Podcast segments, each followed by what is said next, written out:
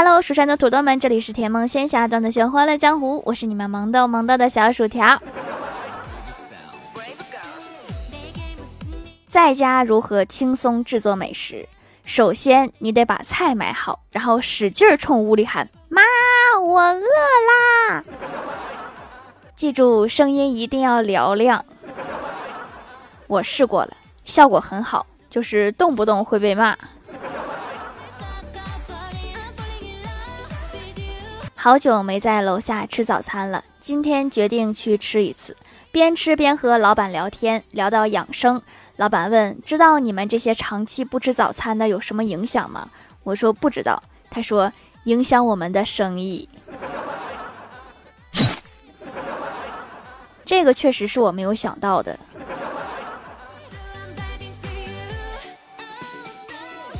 我发现我国的语言太博大精深了。比如你说“串儿”这个词，东北人想到的是羊肉串儿，四川人想到的是串串香，而北京人就更厉害了，有一半的人想到的是盘珠子，而另一半人想到的是杂交宠物。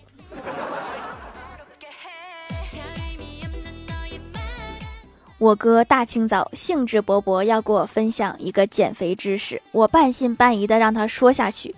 我哥神神秘秘的跟我说：“不要每天去测体重，可以一周测一次，这样至少有六天是开心的。”滚犊子！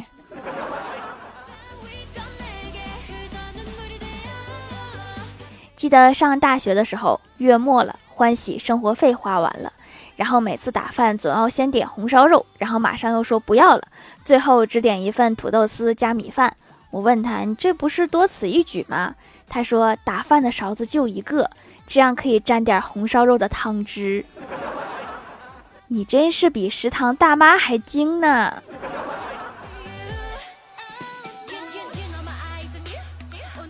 公司有一位双子座的同事，今天听我们聊天，聊到星座。小肖就说：“双子座记性不好，容易忘东西。”同事反驳说：“双子座忘性大，怎么可能？”接着他手伸进口袋，说：“我拿手机搜下百科给你们看，肯定不能。”只见他从口袋里面掏出了电视遥控器。你这个可能是恶化了，要不请个假去看看吧。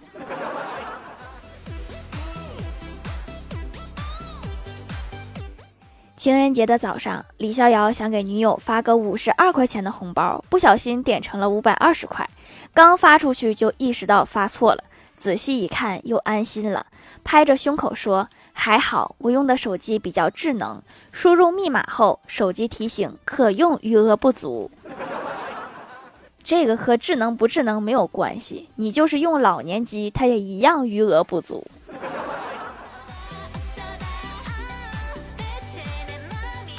李逍遥出门偶遇街边记者，记者问：“帅哥你好，作为一个南方人，第一次看雪有什么想法呢？”李逍遥说：“想和女友一起堆雪人、打雪仗什么的。”记者又问：“哦，女朋友还没见过雪吗？”李逍遥说：“不是，是我还没有见过女朋友，所以每次下雪都是在提醒你，你还没有女朋友。”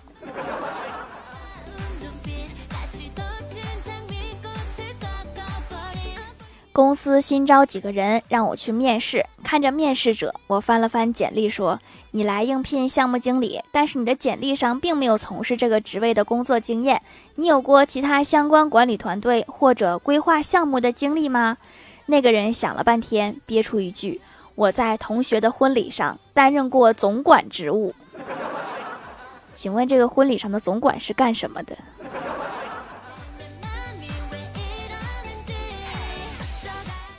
郭晓霞他们学校明天有一场球赛，郭大嫂就领儿子去市场买球鞋，鞋子很便宜，郭大嫂很高兴，问老板：“老板，你的球鞋卖这么便宜，能穿多长时间？”老板回答：“你要是不踢球，穿一个月没问题。”不踢球为什么要买球鞋呢？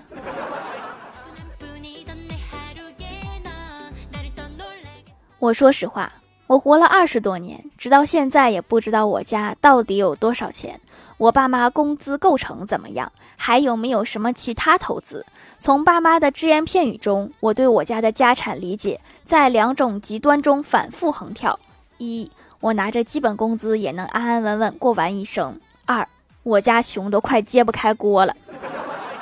我目前更倾向于第二种可能，因为我刚才说我想吃草莓，我妈说我像个草莓。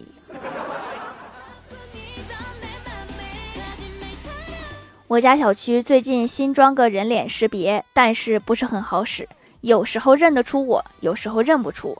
我就和物业反映几次，但是也没有彻底解决。我后来发现，我穿运动鞋就认不出，穿高跟鞋就认得出。门卫大爷跟我说，是因为我太矮了，不穿高跟鞋，摄像头看不见我。大爷，你可以说的委婉一点吗？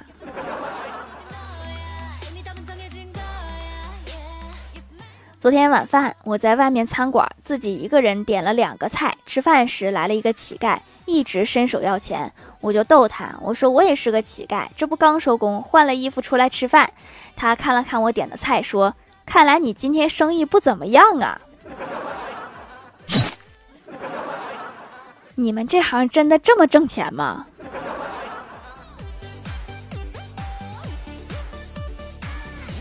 我哥喝高了。骑着电动车回家，半路一头撞上了旁边的大货车。没错，他追尾了。他爬起来，跑到货车驾驶室，一把将司机拉下来，张嘴就喊：“你是怎么开车的？”司机一脸惊恐，说道：“大哥，我我在这儿停了半个小时了。”换个人碰瓷儿吧，这个也太难了。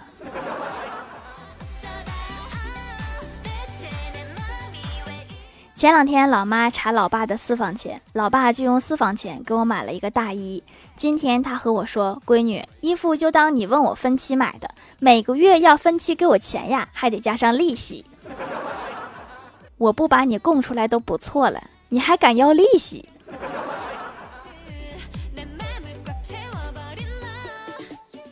嗨，蜀山的土豆们，这里依然是带给你们好心情的欢乐江湖。喜欢这档节目，可以来支持一下我的淘小店，直接搜店名“蜀山小卖店”，数是薯条的数就可以找到啦。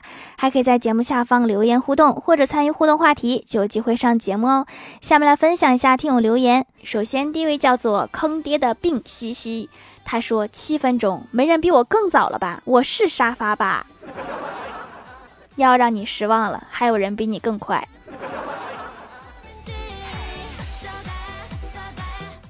下一位叫做小仙女的金粉，她说：“自从遇见你，人生苦短甜长。”这是谁家的孩子？会说话就多说两句。下一位叫做人生如梦，他说：“我快断顿了，何时解封？”上海不是已经解封了吗？我看朋友圈都在庆祝啊。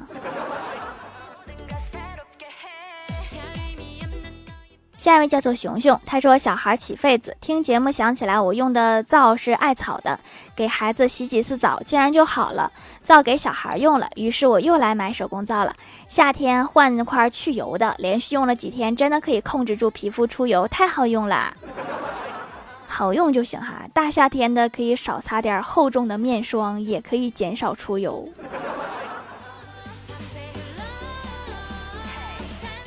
下一位叫做彼岸灯火，他说学校辩论赛辩题是男人婚后该不该有私房钱。比赛一开始，只见男方辩手口若悬河，极力为男同胞争取自由，引得台下掌声雷动；而女方辩手则是观点陈旧，一片嘘声。就在此比赛接近尾声，女方三号辩手突然一跃而起，指着男方二二号辩手大吼：“你还想不想娶媳妇儿啦？”结果比赛就这么戏剧性的逆转了，家庭地位一目了然。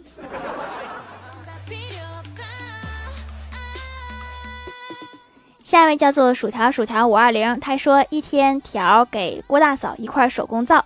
郭大侠回来之后咬了一口手工皂，说：“老婆啊，这块巧克力不好吃呀。”郭小霞说：“爸比，那是妈咪买的手工皂，是竹炭皂，很贵的。条条姐姐送的，我就不说啦。”哎妈呀，郭大侠被郭大嫂打得太惨了，我先走了哈。我以后是不是应该在包装袋上写上“不能吃”？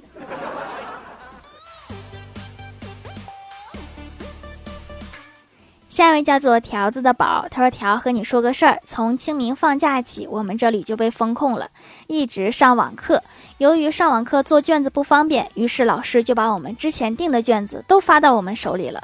因为之前上网课老师说过，开学。”要期末考试，现在卷子都发下来了，以为老师现在手里没卷子了，开学就不考试了。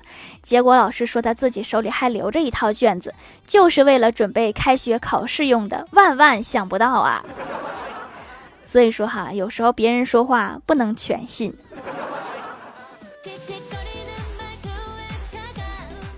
下一位叫做毛桃，他说本来就用皂洗脸，是我妈做的，皮肤没啥问题，主要用了十多年，想换换。薯条条也会做皂，还添加美肤精华，那我就试试美白皂吧。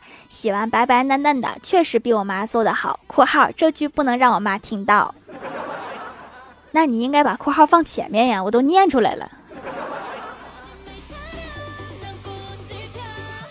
下一位叫做一堆乱码，他说条条最近儿子。的影响下迷上你了，留儿子的一个段子。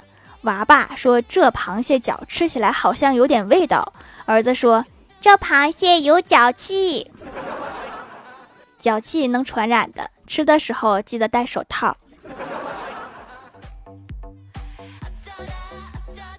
下一位叫做薯条酱酒词，他说：“我想抢沙发，条堵我段子一个。媳妇儿陪我去买衣服，看上一件衣服，对于我来说有点贵了。媳妇儿拉着我说：别买了，再转转吧。售货员看着我说：你一个大老爷们儿还得听女的？媳妇儿不屑地说：你晚上要是陪她睡，她也听你的。我急切地说：我老婆都同意了，你快表个态啊！是不是你今天晚上就只能睡到楼道里了？”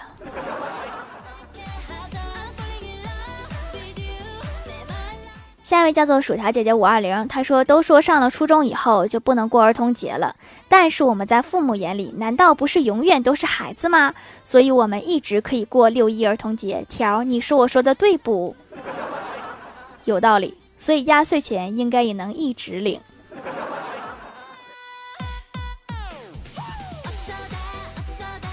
下面来公布一下上周八零八级沙发是菊雨同学，盖楼的有凡凡、小天仙、彼岸灯火、地灵喵、薯条酱、别拖鞋、自己人、小潘、归恩娜、薯条、蜀山派、孟婆汤、南岸清风、江枕娜、李某人，呵呵，感谢各位的支持。好啦，本期节目就到这里啦，喜欢我的朋友可以点击屏幕中间的购物车支持一下我。以上就是本期节目全部内容，感谢各位的收听，我们下期节目再见，拜拜。